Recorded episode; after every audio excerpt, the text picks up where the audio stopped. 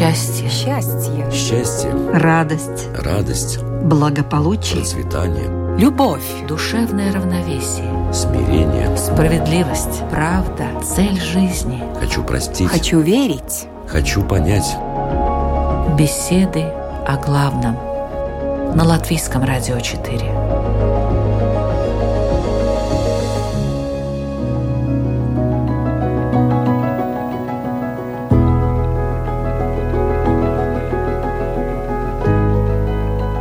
Да не будет у тебя других богов пред лицем моим.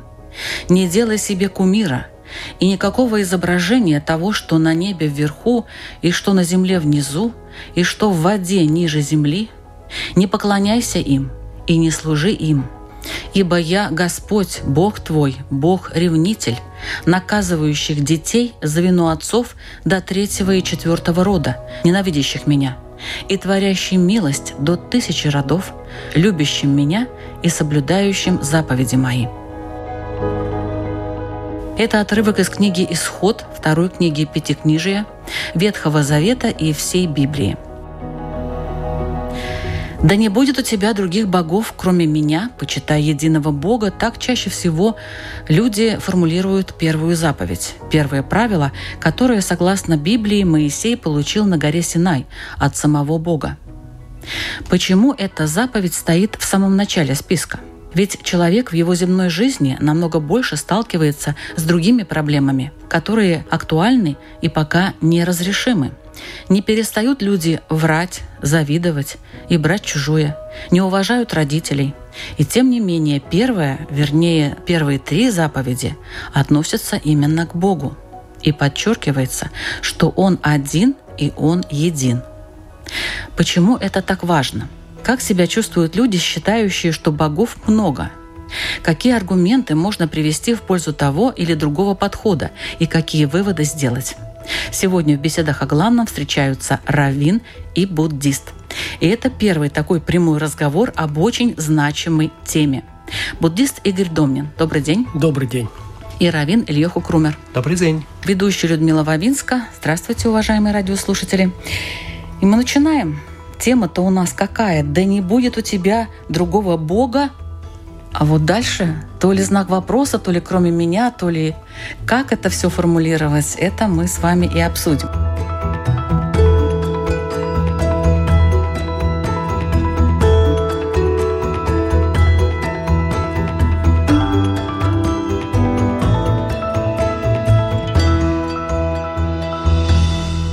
Давайте начнем, может быть, с Ильюху. Как вы понимаете, выражение «Бог один для всех». Что это значит? В такой формулировке один для всех, очевидно, что акцент делается на второй части для всех. В том смысле, что нет отдельного Бога, который был бы у одного народа, и Бога, который был бы у другого народа или другого человека, или другого, я не знаю, там, биологического вида или что-то в таком роде.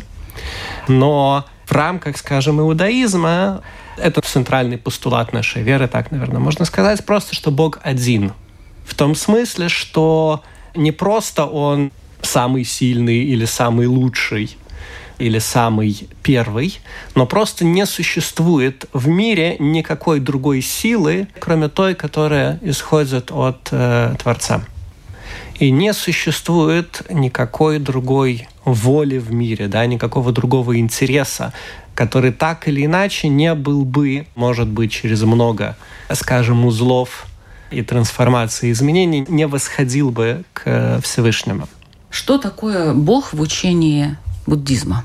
А, В буддизме слово «бог» интерпретируется немножко по-другому.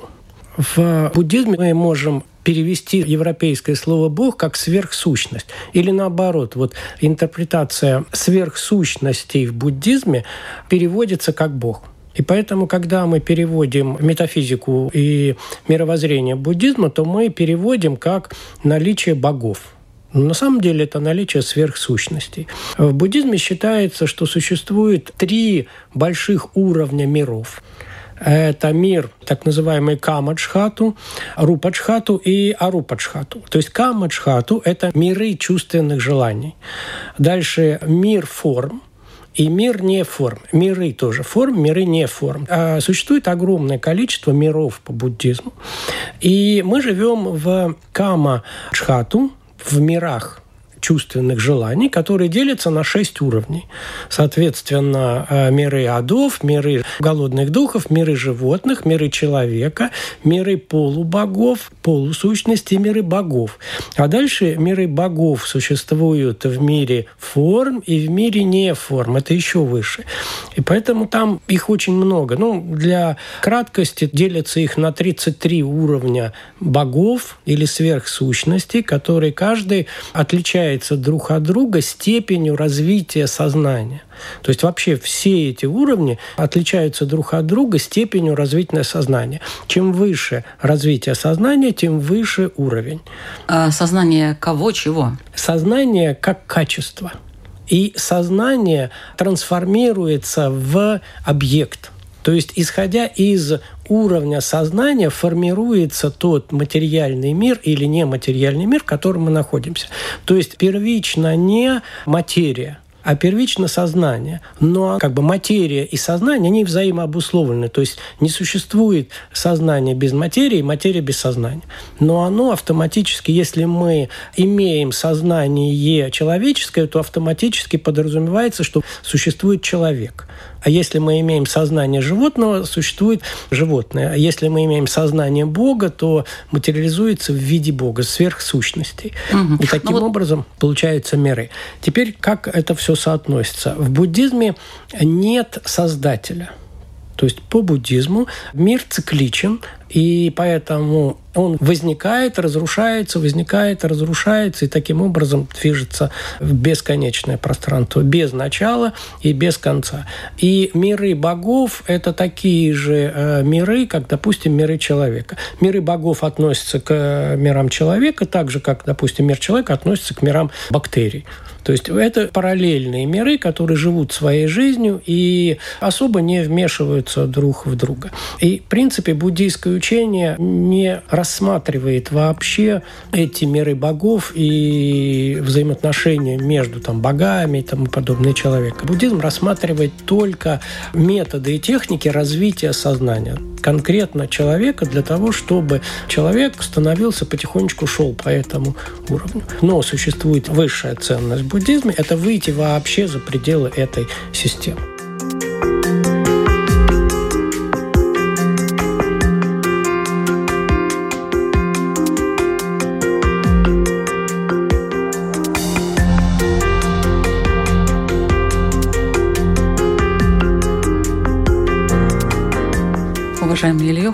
Каково отношение вообще человека и Бога в иудаизме?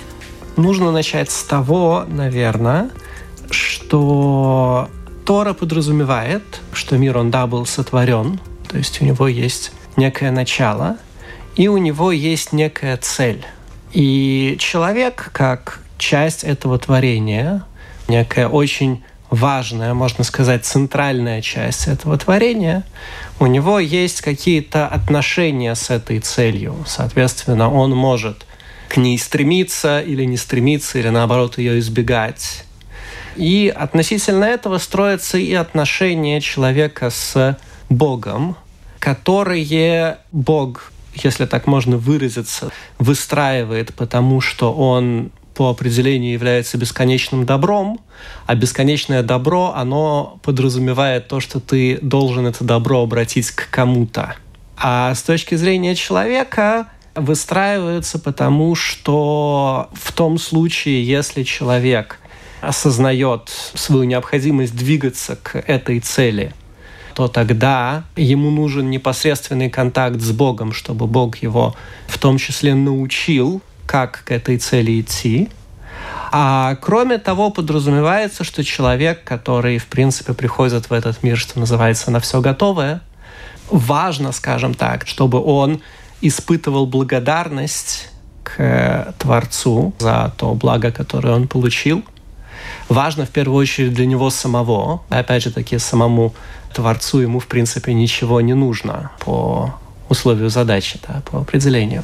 Но для самого человека, который получает это добро, ему важно чувствовать за это добро благодарность. И это тоже является таким важным направлением в том, как выстраиваются эти отношения. С другой стороны, человек имеет возможность в этом мире сказать, что, в принципе, все добро, которое он получил, это то, что ему положено. И, может быть, еще не все, что ему положено, он получил. Может быть, у него еще кто-то немножко остался в долгу. А с другой стороны, может быть, то, что он получил, это не такого, как бы, на самом деле, хорошего качества, как было бы правильно.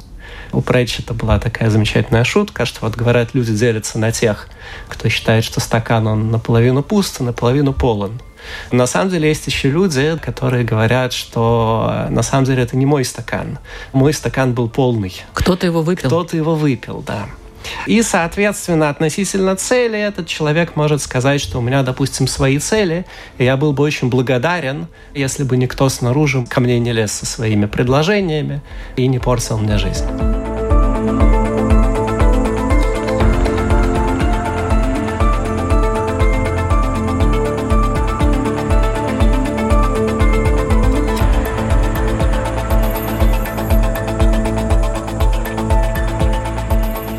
Кого должен благодарить буддист? В иудаизме там понятно, есть единый Бог, его благодарят, всячески умасливают, наверное, да, в какой-то момент. Умасливают. Почему нет? А в буддизме?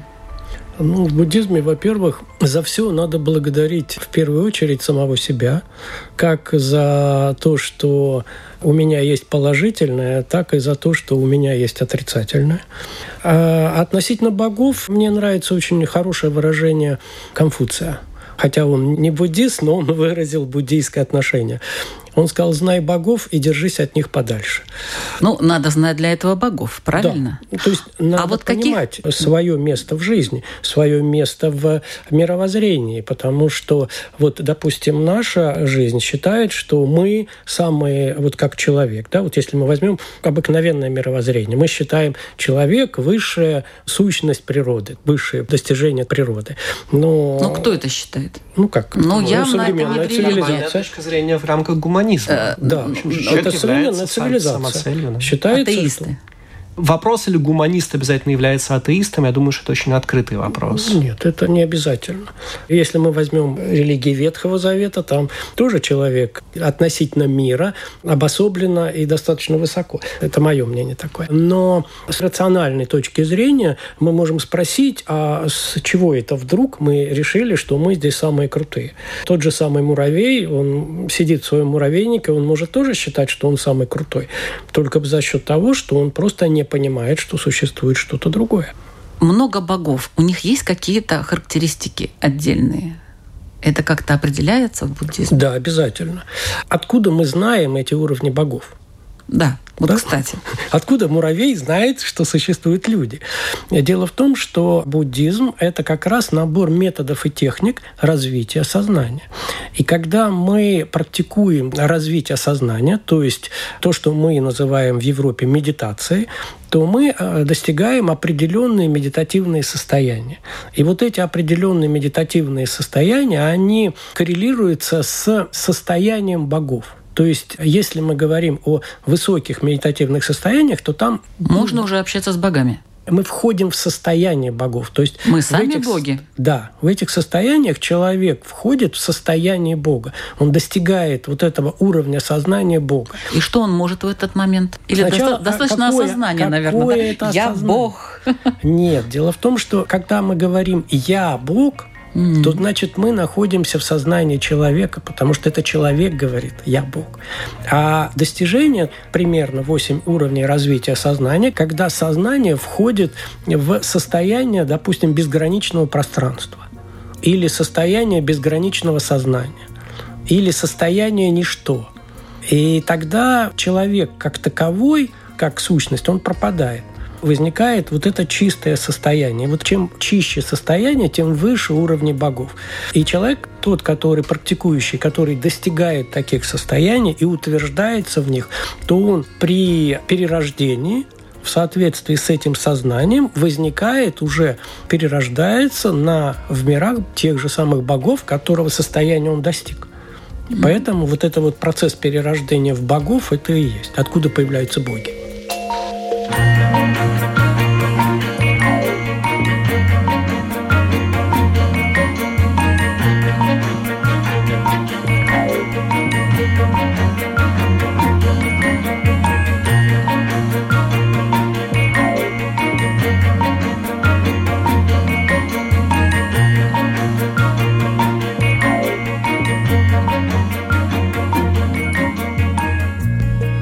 Мне кажется, что нужно заметить, что с одной стороны точка зрения Торы, она будет достаточно далеко от того, как э, в буддизме принято смотреть на вещи. С другой стороны, она будет достаточно близко тоже. И в том смысле, что здесь есть, у нас есть еще терминологическая проблема. В рамках иудаизма тоже есть представление о том, что, во-первых, кроме материального мира, в котором существует человек. Есть еще более высокие миры, которые принято называть духовными, миры духа. Да, Они где... как-то связаны с Богом? Все миры, они связаны с Богом. Нет, ну вот, допустим, да. вот на том же уровне, там, Бог выше, э, ниже. Все миры, они происходят из Бога. И существуют разные силы и в духовных мирах, которые тоже имеют разные формы, можно, наверное, сказать, разные формы сознания. И в чем, собственно говоря, стоит идея Торы? В том, что эти силы, они не являются автономными. То есть они в итоге именно сводятся к единому Творцу. И несмотря на то, что каждая из них, она имеет какую-то свою форму, то есть каждая из них является неким таким особенным инструментом, очень грубо выражаясь, да, что-то является молотком, что-то сверлом, что-то щеткой и так далее. Но тем не менее, все они в итоге складываются в какую-то единую картину, в какую-то единую волю. И место человека во всей этой картине это то, что его потенциал в связи между мирами. То есть человек, он, в принципе, как бы пронзает все миры сверху донизу. То есть через него, собственно говоря, это все связывается в одно. Но эта связь – это некий его потенциал. То есть так, в принципе, человек, взятый сам по себе, ну, да, да понятно. говорит да. Талмуд, что Не может. ты должен помнить, что человек он был сотворен на шестой день творения, а червяк гораздо раньше. Поэтому если человек заносится, то ему говорят, что в принципе даже вот черви, они старше тебя. Но если у него получается вырасти, то тогда в потенциале человека, опять же таки, подняться гораздо выше, чем поднимается любой из вот этих, скажем, сгустков силы, которые мы называем, допустим, ангелы или как-то по-другому. И все это так или иначе сводится к некой вот этой вот единой воле, единому знанию и единой силе. И вот это вот, наверное, самое серьезное отличие, которое у нас будет с буддизмом. Это не одно отличие. Дело в том, что здесь говорится о принципе создания мира – в Ветхом Завете или сансары в буддизме. В буддизме мир создается совокупной кармой живых существ. Что такое карма? Карма – это желание достижения счастья. А вот откуда живые существа-то появились первые? Это бесконечный круговорот сансары, так называемый. Где начало круга? Мы же не можем найти. И поэтому вот это бесконечное колесо существования, сначала ады, потом там эти животные, потом миры богов, и каждый поток сознания, то, что мы называем человеком или существом, оно было когда-то и богом, было когда-то и в аду, было когда-то и животным, и человеком, и все время вот это вот крутится. И это вот возникновение его и поддерживается это движение тем, что каждое живое существо стремится к счастью и стремится избавиться от страданий. И мы все время движемся к достижению состояния счастья. Что такое счастье? Счастье – это то состояние, которое мы хотим продлить или хотим получить. А несчастье – это то состояние, от которого мы хотим избавиться или не хотим получить. И, соответственно, когда мы двигаемся к этому состоянию, то в рамках понимания того, какое вот это состояние нам приносит удовлетворение, мы и двигаемся. Ну, Соответственно... Ну, так бы, если это идет вот уже не знаю там сколько времени, бесконечно, да, да, то уже давно бы все бы пришли к счастливой своей части жизни. Разве нет? Э, нет. Если все стремятся к этому. С одной стороны, идет накопление желания. Или счастье у всех разное в зависимости от состояния счастье у всех разное. И кто-то от понимания того, что счастье вот в этом, и он понимает, у него уровень понимания высокий, и он движется вверх. А кто-то не понимает и движется, движется вниз. вниз. И это мы можем наблюдать По- вот вот сегодня, и происходит, э, да. как бы сказать, в нашем общественном пространстве, когда кто-то понимает, что мое счастье вот здесь, и мы явно видим, как это все движется вниз.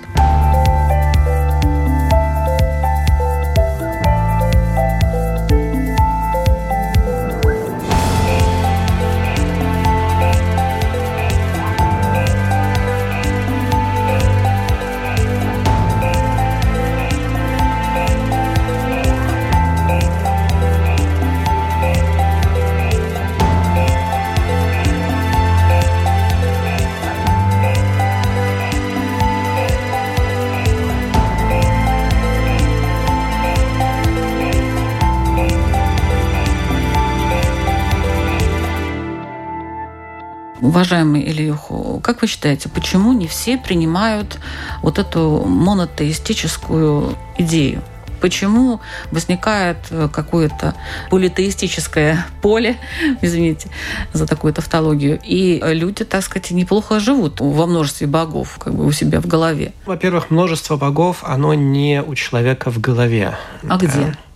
Оно снаружи. На самом деле идея об одном боге – это идея, скажем, чрезвычайно контринтуитивная для человека и для того мира, который он вокруг себя наблюдает. Дело в том, что любое познание, в принципе, любой опыт идет путем разделения. То есть мы берем некое как бы целое общное, то есть недифференцированную такую кашу, проводим где-то там границу, разделяем ее на две части, и с этого, собственно говоря, начинается наше изучение этой каши. Так, ребенок, например, постепенно, когда вот он рождается, он э, не в состоянии вообще мир никак разделить. Постепенно он начинает из мира выделять какие-то объекты, ну, свою мать в первую очередь. И это да. значит, Соответственно, человек вообще не имеет опыта мира в таком вот единстве, да, естественного опыта. Более того, изначально, в принципе, нам понятно, что есть какие-то вещи, которые нам нравятся и которые нам не нравятся. Есть добро, есть зло, есть удовольствие, есть боль. Вкусное и невкусное. И чрезвычайно тяжело человеку приучить себя к мысли, что, в принципе, оно исходит из одного источника. Естественным ответом на это является то, что вот мы скажем, что хорошее оно идет из одного места, а плохое из другого. Есть некий, скажем, хороший Бог, и есть некий плохой, подбирайте по контексту, не Бог. не Бог. Или тоже Бог, но плохой. И это, в принципе, для человека очень естественно. Ну, подождите, есть же еще дьявол. Вот, вот, как вот, бы, собственно сказать, говоря, на, один на из него все примеров. и сваливается, кстати. Это тоже один из видов, скажем, многобожия, да, язычества. То есть в иудаизме нету дьявола? Э, Сатаны? В таком понимании нет. Само слово «сатана», «сатан» — это слово, разумеется, из еврейской традиции, и оно обозначает того ангела, ту силу, которая занимается прокурорской деятельностью. Буквально «сатан» в переводе с иврита, да, это противник. Как прокурор, он в суде является противником Обвиняемого? обвиняемого. Да. И, разумеется, точно так же, как прокурор в суде, он не представляет какую-то отдельную силу, да, это не как сходка двух бандитских групп, прокурор и адвокат. Они являются, в принципе, частью одной судебной системы. И по-хорошему они оба работают на одного и того же начальника. Да? Добрый и, в- хороший следователь. Э, Это а не вернее, совсем добрый и добрый плохой. Хороший. добрый и плохой следователь. Э, ну, адвокат, он не совсем следователь. Следователь – это вот как раз прокурор. В задачу прокурора входит дойти до истины, какой бы эта истина ни была, а в задачу адвоката входит найти такой способ объяснения этой истины, чтобы можно было оправдать обвиняемого. Бог тут как? Он един в двух лицах? А, разумеется. Он Да, то есть лиц. он тот, кто Он и то, создал и эту то. систему. Он да. то и то. Да, да. То есть и здесь, и здесь, то есть те люди, которые плюют через левое плечо, в общем-то, в принципе, плюют на Бога, на самом деле, по второму разу. Э, Смотрите, в принципе, нужно понимать, что Сотан, он не наш друг. А Бог – это любовь. Бог – это любовь, но любовь тоже подразумевает, точно так же, как любовь родителей, она периодически подразумевает то, что родители своих детей наказывают для того, чтобы сформировать у них какое-то мировоззрение и поведение, которое с точки зрения родителей является хорошим и правильным. То есть любить Бога. Э, Это то главное. есть делать хорошо. Мы говорим, что в итоге все хорошие поступки происходят из того, что... То есть то, что человек любит Бога, стремится быть ближе к Нему, соответственно, стремится Ему уподобиться и тоже быть добрым, это и является причиной того, что он совершает хорошие поступки.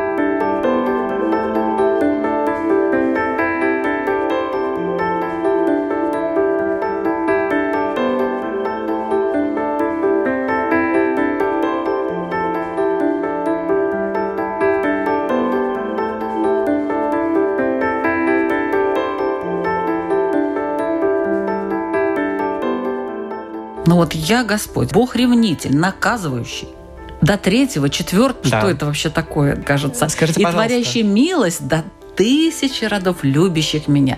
То есть это вот как-то, знаете ли, Заповеди, которые дает нам Тора, она дает их для нас. Это те вещи, которые мы должны знать, и те вещи, которыми мы должны руководствоваться. в Дети своей тут при чем? жизни. То есть, отец, ну вот наказывают за вину отцов до третьего, четвертого рода. ага, говорит Талмуд, речь идет о ситуации, когда дети, они продолжают дело своих отцов. То есть до третьего и четвертого поколения Всевышний это поведение по тому закону, как он его создал, он его терпит. И после, соответственно, третьего или четвертого поколения выписывает счет на всех. В том случае, если они все продолжают одну и ту же линию. А если нет? Если нет, то тогда вступает в силу другой принцип, который написан тоже в Торе, что не умрут дети за грехи своих отцов и отцы за грехи своих детей. Все-таки вернемся к буддизму. А вот характеристики богов. И с какими богами, я понимаю, держаться от них подальше. Ну, Конфуций дал вам такую хитрую формулировку, что можно, и, в общем-то, и не узнавать их, да ладно, пусть они живут себе сами. Но характеристика-то все-таки, она должна быть какая-то. Я понимаю, вы растете в своем сознании, да, развиваетесь до уровня Бога, но вы же говорили, что там есть какие-то деления, то есть есть какие-то боги такие-такие. Это в каких они областях отличаются? А вообще зачем это знать? А зачем в этом разбираться? Ну как? А может быть, вот молиться определенному там Богу? Мы же все монотеисты здесь в основном А. сидим. В этом как раз очень большая проблема. В этом очень большая проблема отличия мышления монотеистического от всех остальных. Мы хотим молиться на кого-то, да? Монотеизм – это вообще-то исключение из общего правила. Потому что монотеистическая религия, она только одна. Вот на планете много всяких религий, учений. Монотеистическая только одна. Религия Ветхого Завета. А ее проявление в виде христианства, ислама, иудаизма, там всевозможных развитий – это одно. И наша цивилизация, европейская цивилизация, она выросла в правилах мышления монотеистической религии. И проблема не в том, что мы верим или не верим. Проблема в том, что мы думаем в рамках этой монотеистической религии. И когда вы задаете этот вопрос, вы задаете да, этот вопрос как христианка. с точки зрения монотеизма, на который нет ответа с точки зрения мышления буддиста. Мышление буддиста совершенно другое. Оно говорит, а почему существует единый абсолют для всех? Он, его не существует. У каждого народа, у каждого общества, у каждого человека есть свой абсолют, своя истина. В рамках каждого общества формируется в соответствии с культурой, географией, формируются свои истины. И поэтому Будда очень интересно. Это первый человек, который отделил религию от государства. Буддизм был создан как э, чисто монашеская религия, которая занимается развитием сознания и духовным путем, а мирская жизнь есть мирская жизнь.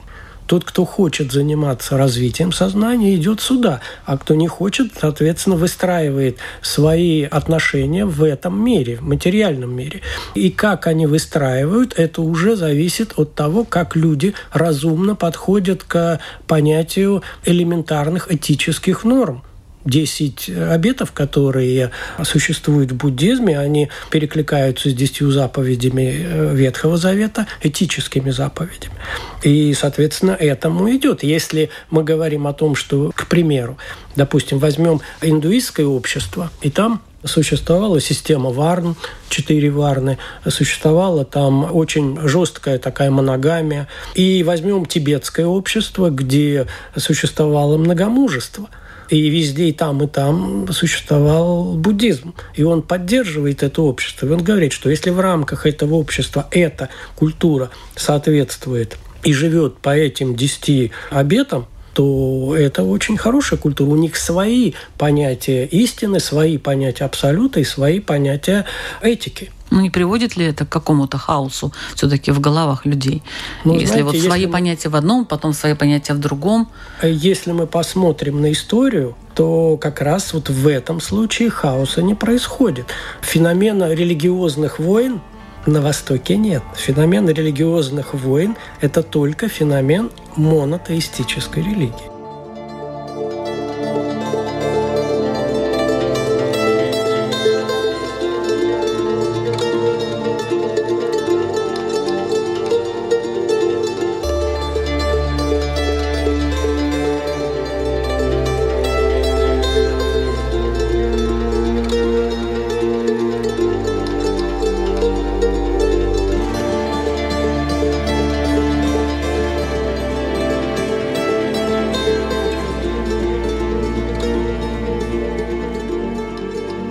Напоминаю, что вы слушаете программу «Беседы о главном». Сегодня у нас очень сложная тема «Да не будет у тебя других богов». И дальше оставлю многоточие. В разговоре принимают участие Равин Ильюху Крумер и буддист Игорь Домнин.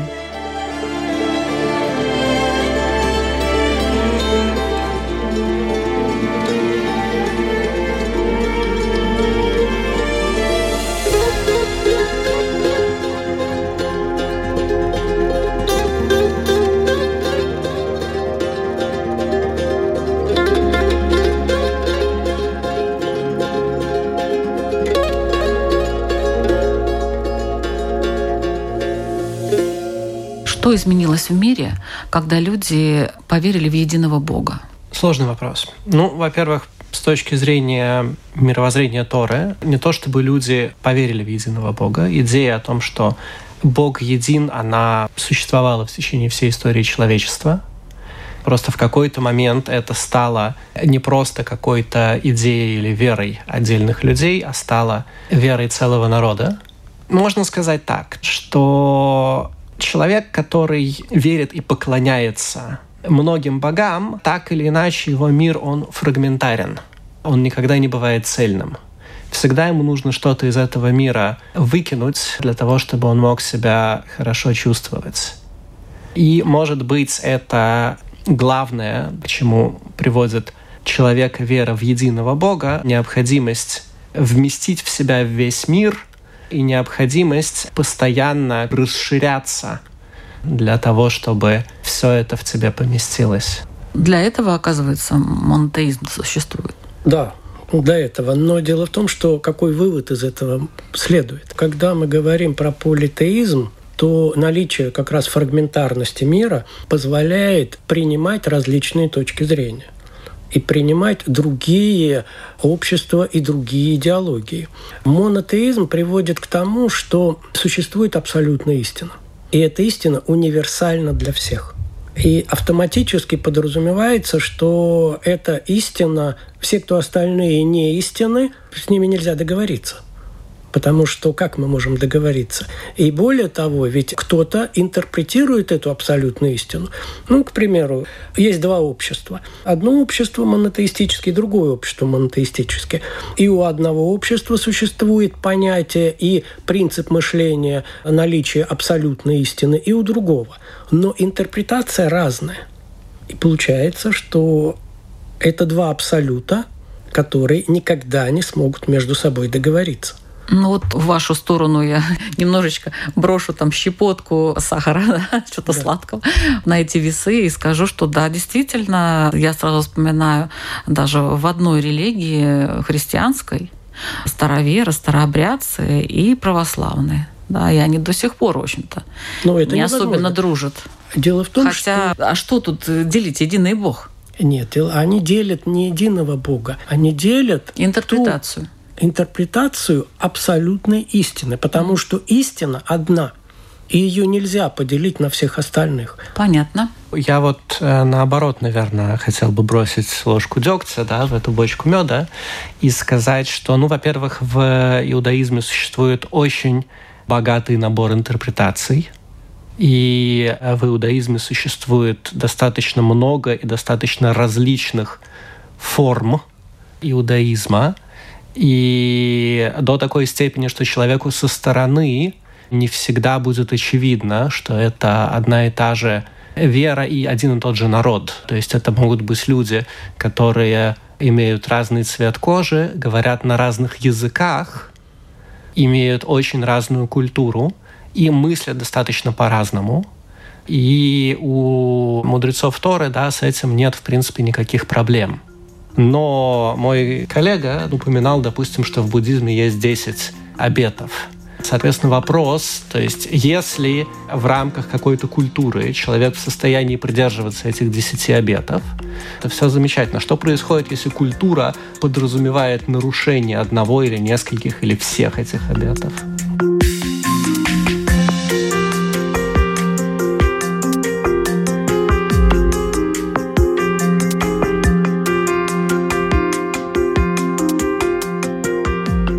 Конфликты не идут в рамках идеологии. Конфликты идут в рамках корыстных интересов. То есть это переводится считаете? в рамк корыстных интересов.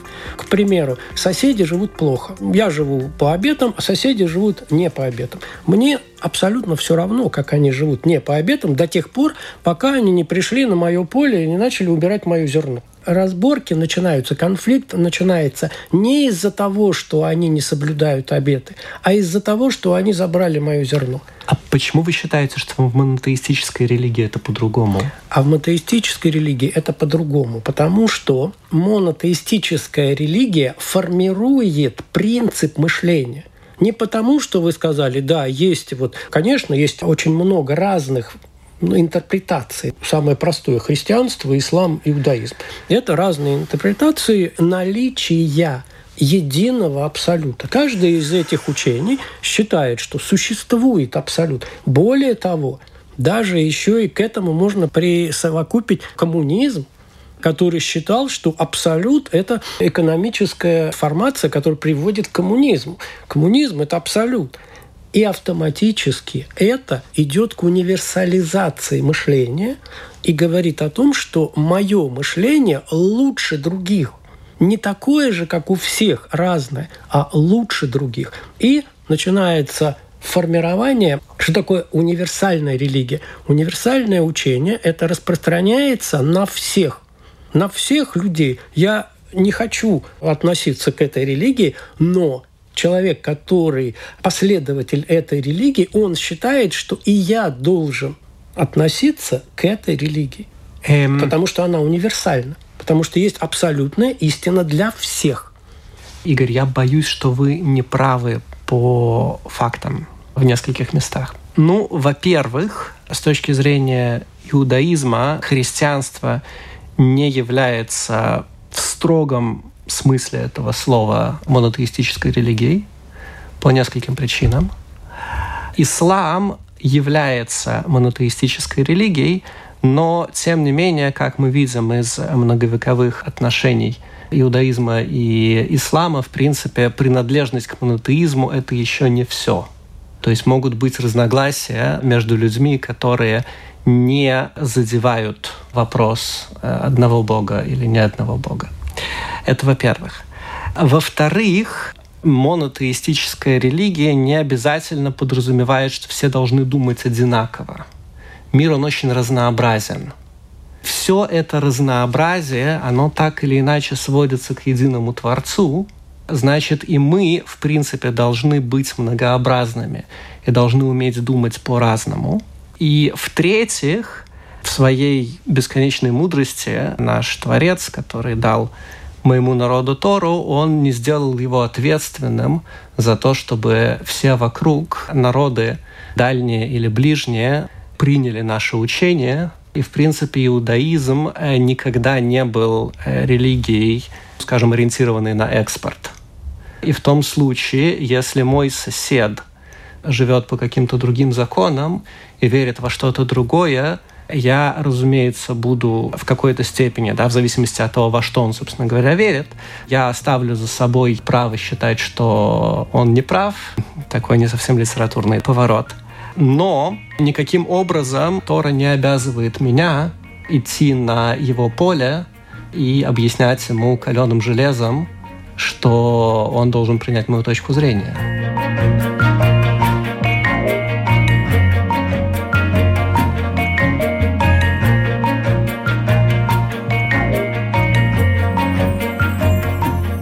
Дело в том, что мы говорим не про интерпретацию. Я говорю про базовые способы мышления. Базовые способы мышления определяются так называемой а, онтологической проблемой. Существует три вопроса, ответ на которые определяют способ мышления. Первый вопрос – что есть?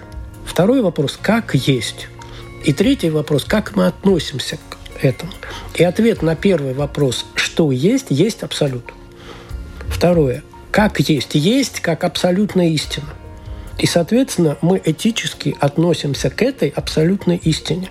И дальше уже мы не рассматриваем, Бог это, не Бог это. Сам принцип мышления того, что существует абсолютная истина для всех – и эта существующая абсолютная истина является истиной для всех.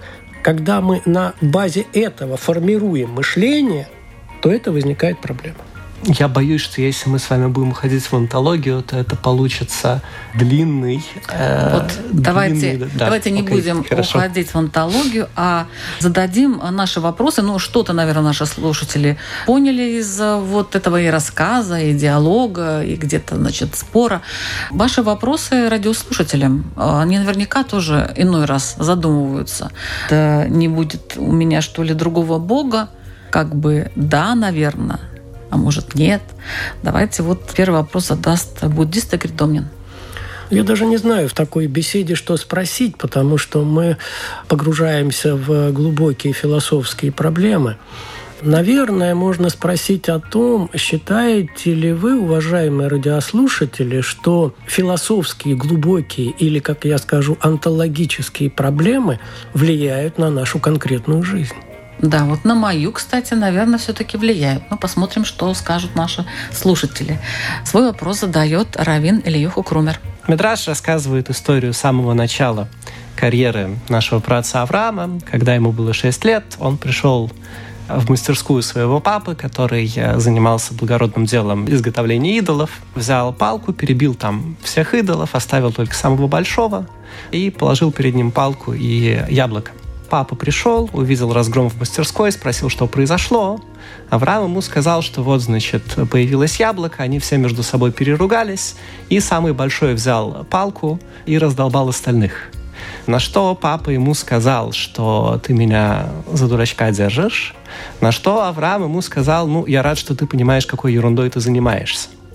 Но вопрос к радиослушателям такой.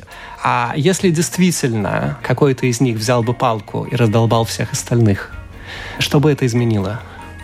Хороший философский вопрос. Спасибо большое. Это была программа «Беседы о главном». Сегодня мы обсуждали сложную тему «Да не будет у тебя другого Бога». Будет, не будет. Кто-то утвердился в своей вере, кто-то, может быть, нет – стал задумываться. Тут наша задача, чтобы вы задумались все-таки, и все, что вы решите, это было осознанно, сознательно, чтобы вы пришли к этому выводу сами, а не получили откуда-то такие знания, которые ну, совершенно не критично воспринимаются человеком. Ведущая Людмила Вавинска. Всего вам самого доброго. Счастье. Счастье. Счастье. Радость. Радость. Благополучие. Процветание. Любовь. Душевное равновесие. Смирение. Справедливость. Правда. Цель жизни. Хочу простить. Хочу верить. Хочу понять. Беседы о главном. На Латвийском радио 4.